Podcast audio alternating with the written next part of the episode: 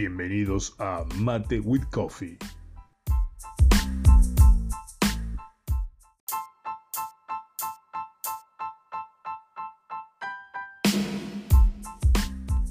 En este podcast se tratará estrategias de distribución y logística de comercialización, introducción, definición de la estrategia de distribución, alternativas de estrategia para la estructura de canales, métodos de selección de canales, logística de distribución.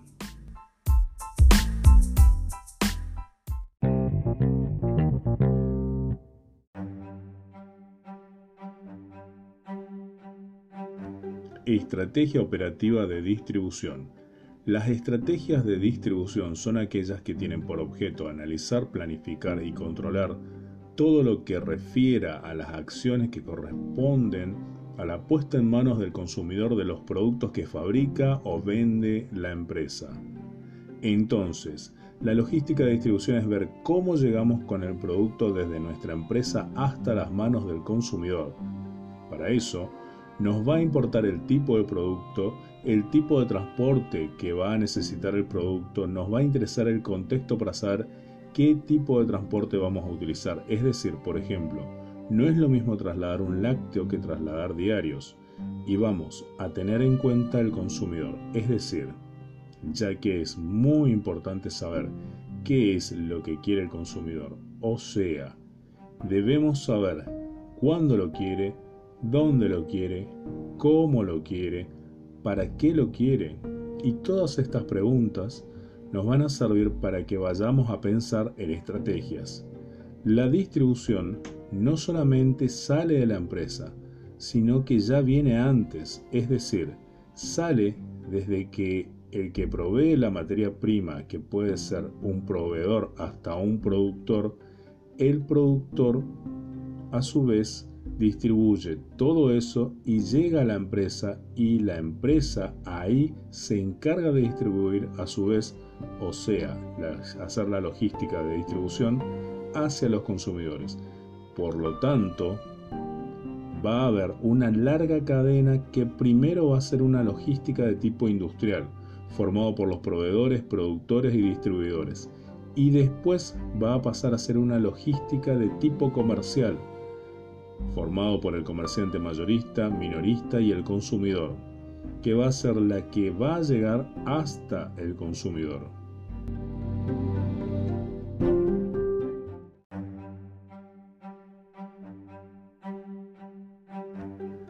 Factores estratégicos en los canales de distribución. Para hablar de la estrategia de distribución debemos conocer la magnitud de la demanda, el poder adquisitivo, las características del consumo, los precios de la competencia, las distintas empresas oferentes que hay en el mercado, etc. Y nos interesa conocer factores estratégicos que inciden en los canales de distribución que son las características de los consumidores, del producto y las funciones o servicios de los canales de distribución.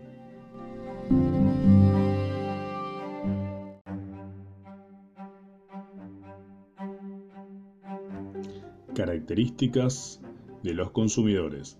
El consumidor final, o mejor dicho, el comprador final, ya que pueden no ser el mismo, porque no siempre el que compra es el que consume, es el que principalmente determina en la decisión el tipo de canal a utilizar, ya que sus características van a dar la posibilidad al fabricante para que pueda dirigirse directamente a ellos o no.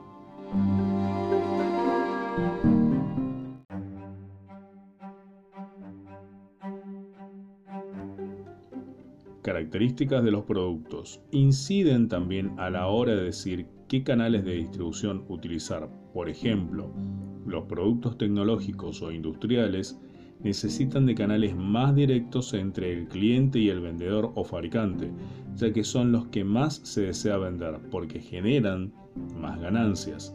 En cambio, un producto de consumo masivo, por ejemplo el PAM, puede necesitar mayores canales de distribución.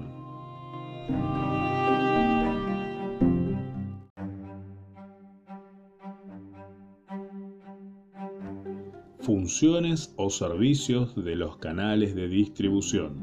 Son aquellos que son necesarios para que se cumplan los objetivos de distribución.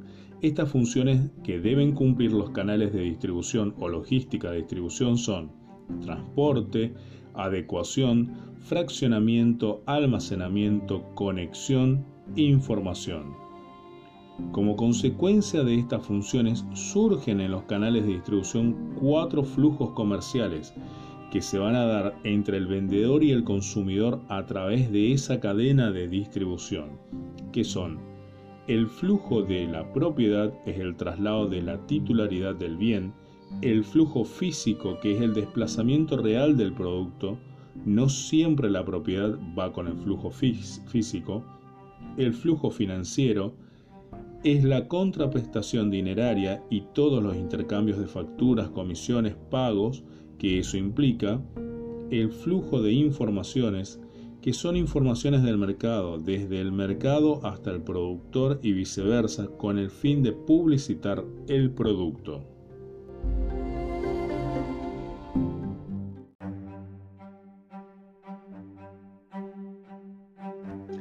Alternativas estratégicas para la estructuración de canales.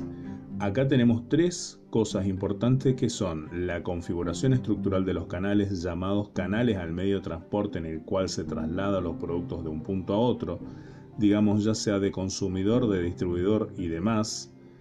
En segundo lugar tenemos la estrategia de cobertura del mercado, y en tercer lugar, dentro de las alternativas estratégicas vamos a tener la estrategia de comunicación.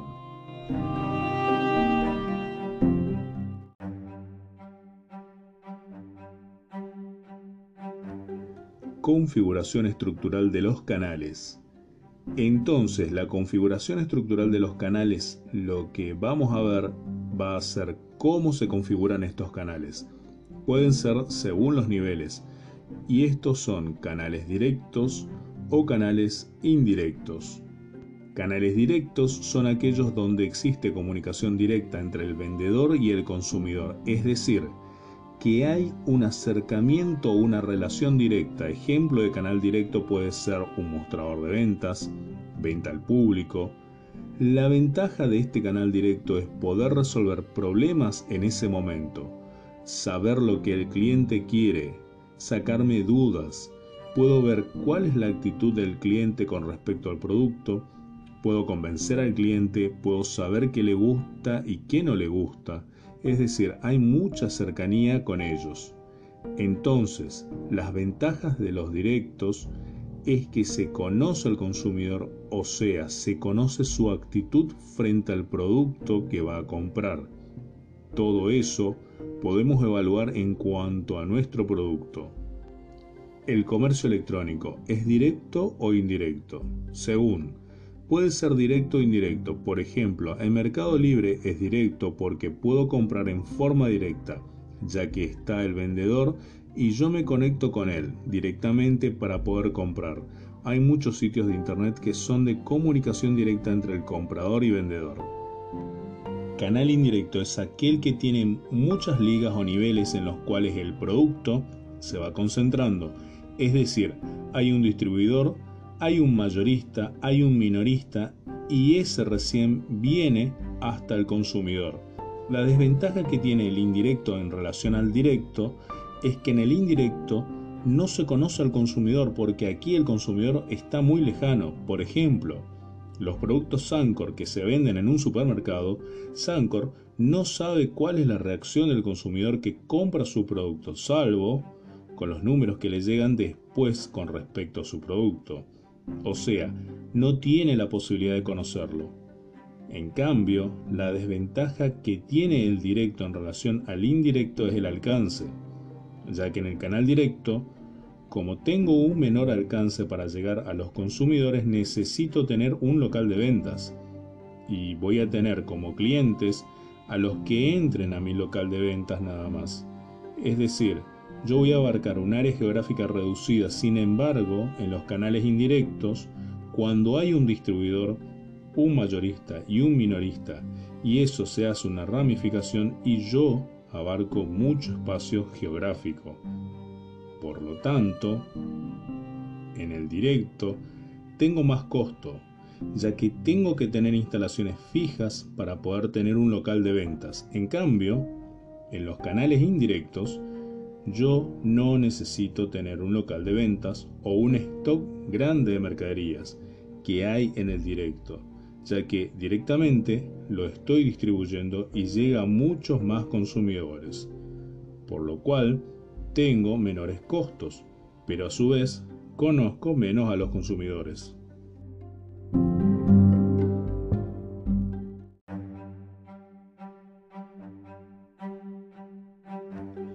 Estrategia de cobertura de mercado. La estrategia de cobertura de mercado es aquella en la cual se decide el número de intermediarios que se van a utilizar en los distintos niveles y en las diferentes áreas geográficas a cubrir.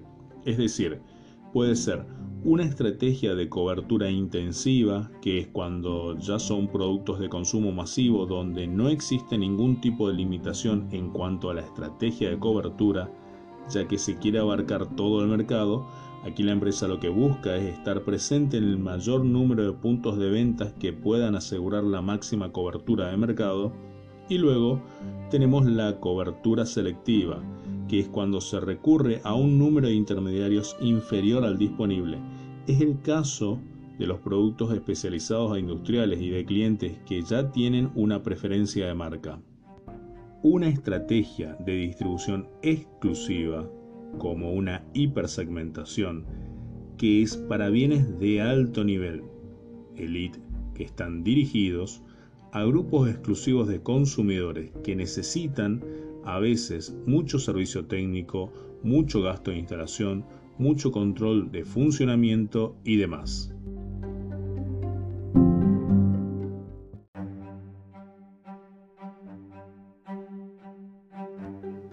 estrategia de comunicación.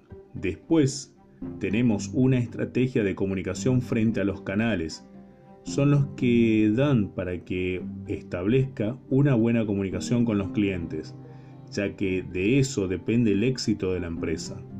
Y vamos a tener una estrategia de presión y una estrategia de aspiración. La estrategia de presión es cuando comunicamos y promocionamos a toda la estructura con el fin de ejercer presión para que nuestro producto se inserte en el mercado, es decir, a todos los canales y redes que tenemos, ya sea distribuidores, mayoristas y demás, se les hace mucha publicidad, como para que sean ellos los que traten de imponer el producto. Por ejemplo, una estrategia de presión es la que hacen los laboratorios con los productos medicinales donde van a ver al médico y le ofrecen determinados productos y le regalan cosas, como por ejemplo viajes, según si se receta mucho su producto. En cambio, la estrategia de aspiración es cuando se hace la publicidad en forma genérica por un canal de televisión, por ejemplo, y es el mismo consumidor el que solicita el producto y no es que esté esperando a que se le ofrezca el producto. Por lo tanto, la estrategia de aspiración es cuando sale, por ejemplo, un producto en la televisión y la misma persona que ve eso va y lo pide en la farmacia porque le parece que es el adecuado para satisfacer su necesidad.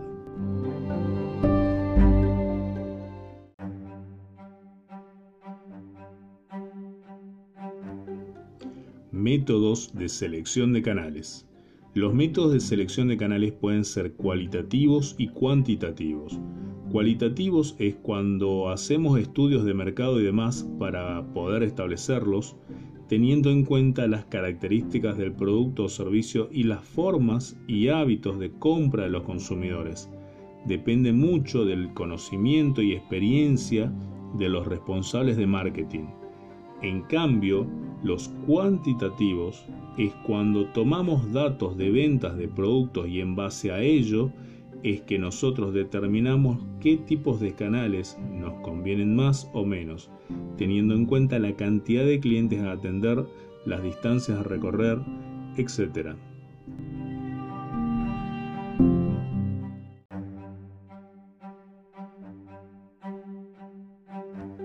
logística de distribución es todo el movimiento físico de productos terminados entre las plantas y los depósitos y en general todo el desplazamiento de productos que se requiere para que se llegue en tiempo y forma al lugar.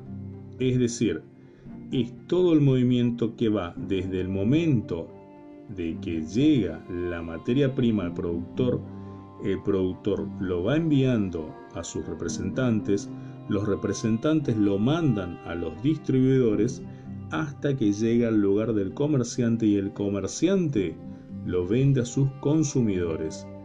A veces es el mismo productor el que produce y vende al consumidor. Aquí la cadena se ha achicado totalmente.